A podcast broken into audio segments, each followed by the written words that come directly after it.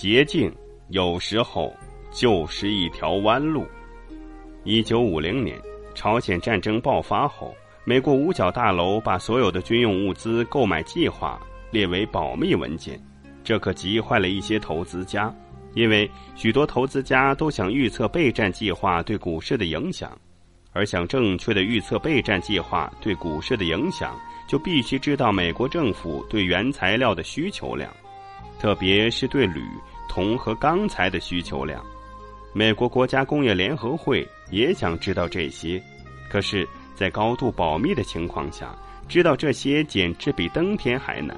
就在美国国家工业联合会一筹莫展的时候，一个年轻人自告奋勇的站出来，说让他试试。这名年轻人就是格林斯潘，当时他只有二十四岁。还没有从纽约大学毕业，只是为了支付高昂的学费，才来到这个投资机构做兼职的调查员。老板实在找不到其他合适的人，只好抱着试试看的心理，让他去了。要知道，美国政府对原材料的需求量，特别是铝、铜和钢材的需求量，只要翻看美国有关的文件就行了。这是一条最便捷的路径，可这是不可能的。正因为如此，在美国国家工业联合会偌大的机构里，虽然人才济济，但是没有人愿意调查这一切。怎么办呢？格林斯潘想到了1949年，那时候朝鲜战争还没有爆发，军事会议在开听证会的时候召开，所以没有保密。于是他花了大量精力研究一年来的新闻报道和政府公告，知道。一九五零年和一九四九年，美国空军的规模和装备基本一致。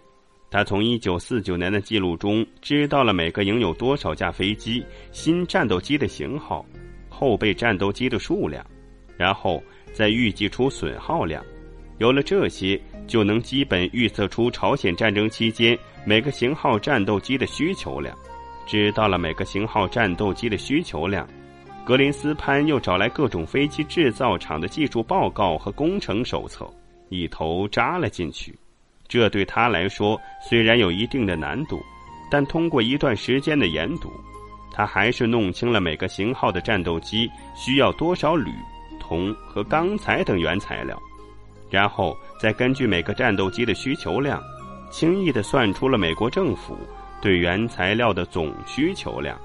仔细地算出来后。格林斯潘写了《空军经济学》等两篇很长的报告，发表在当时有很大影响力的经济记录上。由于他计算出的数字非常接近当时美国政府保密文件里的数字，